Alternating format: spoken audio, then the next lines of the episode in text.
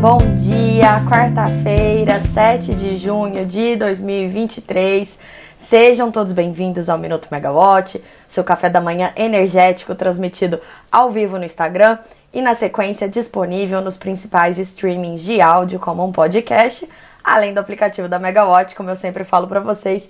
Se você ainda não baixou depois da nossa live, você vai lá e baixa. Eu sou Camila Maia, jornalista da Megawatt e o nosso, a nossa dose de energia de hoje. Bom dia, Fabiana. Nossa dose de energia de hoje vem com um gostinho de sexta-feira. Hoje é véspera de feriado. Espero que muitos de vocês consigam emendar o feriado na sexta-feira e quem não tiver, que a ponte da sexta seja muito tranquila. Aqui na Megawatt a gente nunca para, vocês sabem disso, né? E então não é porque a semana é curta que a gente não tem assunto para discutir. A gente vai falar hoje então sobre mais um capítulo daquele embrólio sobre o procedimento competitivo simplificado, o PCS, aquele leilão emergencial que aconteceu em outubro de 2021, em plena crise hídrica. Naquela época ninguém sabia que as chuvas seriam generosas no ano seguinte, né? E havia um receio real de um racionamento de energia no Brasil. É, então a gente tem novas repercussões sobre esse caso. A gente também tem novidades do mundo do hidrogênio verde, das renováveis, agenda do dia com direito a evento da Megawatt em parceria com a PSR sobre os desafios da transmissão no mundo das renováveis. Inclusive a gente tem notícias sobre isso também, né? Então vamos lá, começando sobre o PCS, é, vou dar aquele contexto para vocês é, que não se lembram. É, esse foi aquele leilão emergencial de reserva que aconteceu então em 2021. Naquela época a crise hídrica estava no seu auge, havia um risco real de racionamento de energia. É, 20 anos depois do racionamento de 2001, né? E, e, isso agravaria ainda mais a situação econômica do Brasil, né? A gente já sofria muito com os efeitos ali de, naquela época, é, um ano e meio mais ou menos de, de medidas de lockdown por conta da pandemia. A crise hídrica foi mais um problema adicional, subiu bastante o preço da energia. A gente teve bandeira de escassez tarifária. Naquela época foi instituída uma Câmara Especial, que foi a CREG, e a CREG decidiu pela realização desse leilão. Hoje é até fácil a gente falar, nossa, não deveria ter sido feita essa contratação tão cara. Mas porque a gente tem energia hoje, né? Desculpa, gente. Quando a gente não tem energia, ah, não é tão fácil assim de decidir por isso. E aí, naquela época, foram contratadas termoelétricas com preço muito acima do que a gente costuma ver, remuneradas via encargo de energia de reserva, com a exigência de que esses empreendimentos entrassem em operação o mais rapidamente possível, uma vez que eles foram contratados para é, é, minimizar os riscos de racionamento. Então, a, o leilão aconteceu em outubro e a entrada em operação era prevista para maio. O que, que aconteceu? Das 17 usinas, só uma entrou em operação no prazo devido. Inclusive, essa uma usina que entrou em operação no prazo devido depois pediu para ser desligada. É, o prazo para que os contratos fossem né, mantidos era agosto. E aí, das 17 usinas, 11 conseguiram entrar em, até esse prazo, né, em agosto. Algumas com pequenos atrasos ali, mas conseguiram pedir a, a ANEL a, a, considerou né, que foram fora da responsabilidade dos empreendedores, o chamado excludente de responsabilidade. Então, 11 usinas entraram efetivamente. Problema ficou então nas maiores, na verdade, nas maiores e que custavam mais caro, que eram quatro usinas flutuantes é, contratadas ali da, da, da turca Car Power Ship, que é conhecida como KPS aqui no Brasil, né, para simplificar e outras quatro que tinham sido é, vencidas pela EPP, depois foram compradas pela Ambar Energia, que é aquela empresa de energia da JBS, e aí foram objeto de uma grande polêmica. A Ambar quis trocar as quatro usinas pela termoelétrica existente deles, a térmica de Cuiabá. É, depois não conseguiu cumprir o contrato. E, e, o que, que aconteceu? Esses processos eles estão até hoje parados na ANEL no âmbito administrativo, né? A ANEL até iniciou a revogação dos contratos dessas usinas. Elas entraram com recursos administrativos, pedindo o excludente de responsabilidade, que a ANEL atestasse que o atraso então não era culpa deles, e esses processos não foram deliberados até hoje. A gente tem, é tanto processo que eu tenho até uma tabelinha para falar qual processo que é do que, qual relator é do que, porque ficou bastante confusa essa situação. Mas o resumo pra gente aqui no o que, que é importante a gente saber hoje, né? É, são oito usinas que ainda estão esperando então alguma deliberação pela ANEL e o caso mais grave é o da KPS, por quê?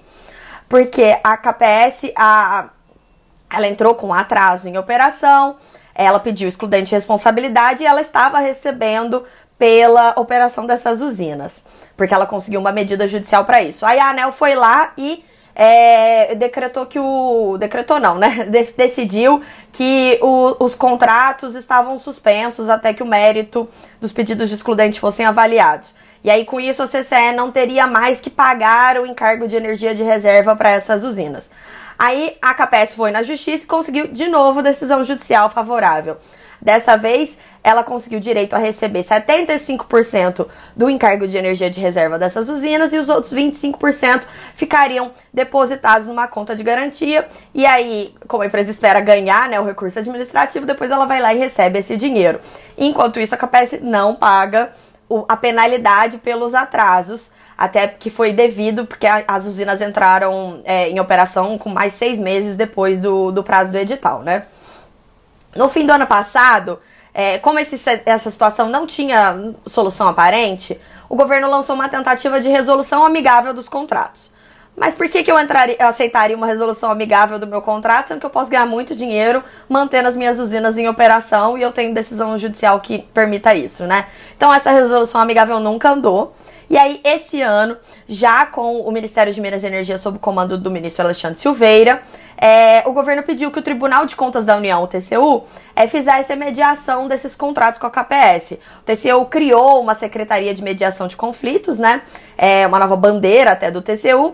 E aí, o primeiro caso relevante dele seria a mediação entre o governo, entre a União, no caso, e a KPS. A ideia defendida é, pelo ministro Silveira desde então tem sido então que a, a empresa aceitasse receber um valor menor pelo ativo, porque essas usinas elas foram contratadas com inflexibilidade. Então elas estão gerando. Apesar da gente estar tá com um cenário hídrico muito bom, a gente está vertendo água das hidrelétricas, que significa jogar fora a água que poderia estar tá sendo transformada em energia elétrica. A gente está chegando até a verter eólica e solar por causa disso porque tem muita, tem hora que tem muita geração e não tem consumo suficiente, mas essas usinas estão lá despachadas e gerando e fazendo jus a uma receita que é consideravelmente alta.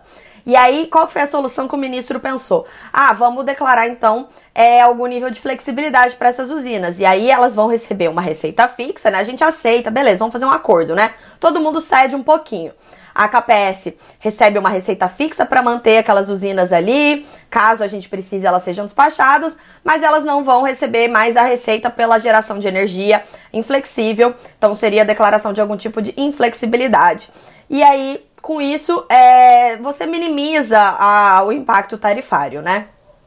É, o valor econômico hoje trouxe então a, a, a informação de que o TCU já vai anunciar hoje o acordo mediado, então, pela essa nova Secretaria de Mediação de Conflitos, um acordo com a KPS. E esse acordo, segundo a reportagem, é, envolve que três das quatro termoelétricas da KPS é, sejam flexibilizadas, vamos assim dizer, né? Uma delas, de 26 megas, se não me engano, continuaria despachada na base. E aí, é, o TCU estima, com base em cálculos ali da CCE, que isso resultaria numa, numa economia para os consumidores de 579 milhões de reais. Esse acordo desenhado é, aponta que a redução para inflexibilidade ela mantém a principal função para atendimento ao interesse público, então respeita o contrato com a KPS, permite a redução de custos ao consumidor, então tem esse lado bom, e preserva a geração mínima que atende os critérios físicos dos projetos das usinas. Em contrapartida, todos os processos judiciais e administrativos seriam finalizados. Obviamente, essa economia de quase 600 milhões é muito bem-vinda. A gente fala aqui muito sobre como que a, a tarifa de energia está cada vez mais cara e uma parcela muito grande desse encargo de energia de reserva é paga pelo consumidor cativo. Mas, na verdade, o encargo de energia de reserva é pago por todo mundo. Então, é, qualquer economia ali no encargo de reserva é bem-vinda. A questão é que esse valor ele não é tão grande quando a gente pensa o custo dessas usinas, quanto a gente, consumidor, está pagando por essas usinas. E aí eu puxei aqui os dados da CCE, a gente tem o relatório dos quatro primeiros meses do ano até agora, né, do encargo de energia de reserva, e a, só a KPS ela recebeu é, 980 milhões de reais em encargos pelo acionamento dessas usinas, quase um bilhão de reais. Então, e sendo que a KPS não pagou as penalidades pelo atraso na entrada em operação dessas usinas, né? As multas até previstas pelo edital eram elevadas por conta das questões judiciais. A gente não teve acesso a esse acordo, acórdão, a esse acordo com, com, com o TCU. É, até estou me informando aqui que provavelmente ele deve ir ao plenário hoje, então não vai ser assim divulgado sem algum tipo de deliberação. Talvez os agentes possam ouvir. Faltam muitos detalhes ainda para poder realmente repercutir e discutir qual seria o impacto disso, né? Será que as multas também vão ser desconsideradas? Será que elas vão entrar nessa, nessa equação? Mas o que eu conversei com alguns agentes nessa manhã é que, é, de qualquer maneira, esse acordo ele abriria margem para alguma judicialização por parte dos consumidores. E por quê? A ANEL ficou exposta porque a ANEL ainda não deliberou sobre o caso no âmbito administrativo, né? Até a ANEL já chegou a pautar várias vezes os processos, tanto da AMBAR quanto da KPS, nas suas reuniões públicas. Toda terça-feira a ANEL faz a reunião de diretoria, que é pública, tem a pauta lá, né? É, e eles já chegaram a colocar esses processos na pauta algumas vezes, e eles foram retirados da pauta sem maiores explicações, e até então a gente não tem nenhuma, nenhuma resposta, nenhuma solução, né? É, não existe uma justificativa para que também isso não tenha sido deliberado ainda no âmbito administrativo. Será que a ANEL estava esperando esse acordo com o TCU, mas não seria uma função da ANEL é, deliberar sobre isso quanto antes, até pela questão né, do, de cumprimento do seu, da sua função de interesse público? Então, são questões que, que os agentes estão levantando. E, e, com isso existe a possibilidade, né, de que as pessoas vão à justiça para tentar questionar e falar: não, eu não quero pagar esse, eu não quero economia de 600 milhões, eu quero economia total, eu quero revogar o contrato dessas usinas porque é, a contratação é irregular, porque elas não conseguiram comprovar o excludente de responsabilidade.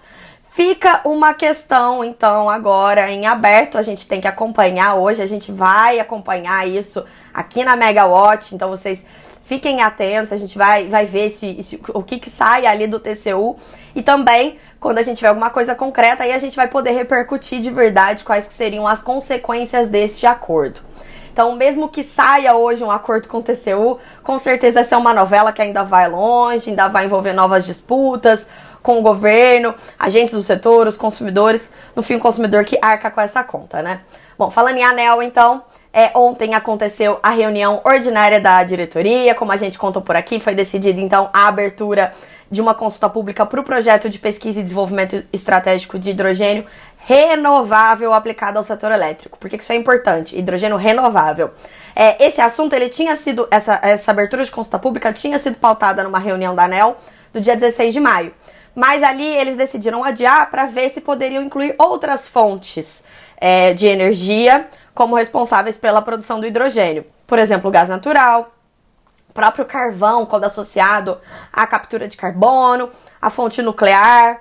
É, e só que ontem eles decidiram que não, não dava mesmo, tinha de ser só fonte renovável, por quê? Porque esse PID ele fala de hidrogênio renovável, ele não fala de hidrogênio de baixo carbono. E apesar da gente usar os termos como sinônimos, eles não são sinônimos, né? Tem, tem significados diferentes. É, o foco desse PID estratégico vai ser então em projetos com duração máxima de 48 meses, mais prorrogáveis por 12 meses, então na verdade não são 48 meses, né? São 60. É, devem sair novos usos para essa tecnologia nova. A gente conhece muito pouco ainda sobre a questão do hidrogênio, né? Ainda nesse assunto de hidrogênio, a Petrobras anunciou ontem mais um passo em direção à sua nova estratégia de ampliar recursos para projetos de baixo carbono. Ela assinou acordos de confidencialidade com a petroquímica Unigel é, com vigência de dois anos, para analisar projetos de oportunidades, então, na área de fertilizantes, hidrogênio verde e projetos de baixo carbono.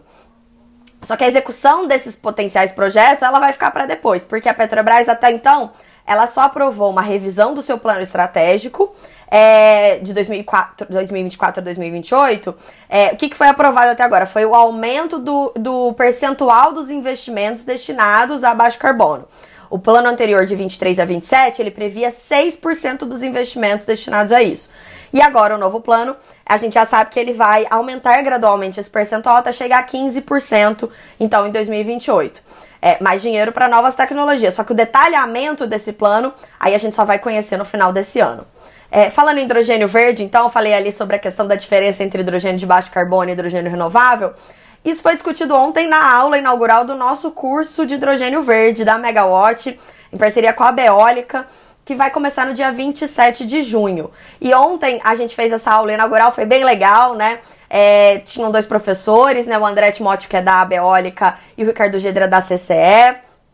É, eu convido todo mundo a assistir essa aula que tá gravada no canal da Megawatt do YouTube, porque os professores eles deram um gostinho do que, que vai ser o curso e também falaram sobre assuntos bastante importantes, né? Eles explicaram um pouco essa questão da taxonomia do hidrogênio verde, que é uma questão que tá mudando o tempo inteiro, né? Antes a gente falava muito em cores, a gente agora fala na questão dos impactos e dos usos do hidrogênio.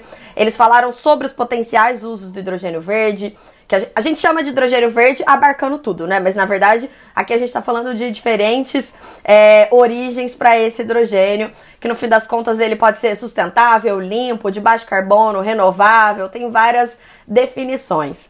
É, a gente falou sobre a competitividade do Brasil como exportador de hidrogênio ou como exportador de produtos de maior valor agregado produzidos a partir do hidrogênio, os desafios né, dessa tecnologia, foi bem legal.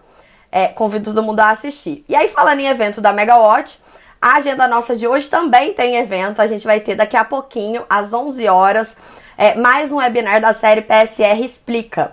Dessa vez eu vou estar com a Amanda Fernandes, que é gerente na área de estudos de transmissão e distribuição da PSR, e com o Matheus Sabino, que é consultor da área de estudos de transmissão e distribuição da PSR. A gente vai falar sobre os desafios da transmissão as renováveis e o futuro net zero. O que isso significa? A gente vai falar sobre temas como a necessidade de entrada de recursos flexíveis no sistema de transmissão, a alocação adequada dos custos de investimento de transmissão entre os agentes, o problema grave da fila de acesso de geradores à rede.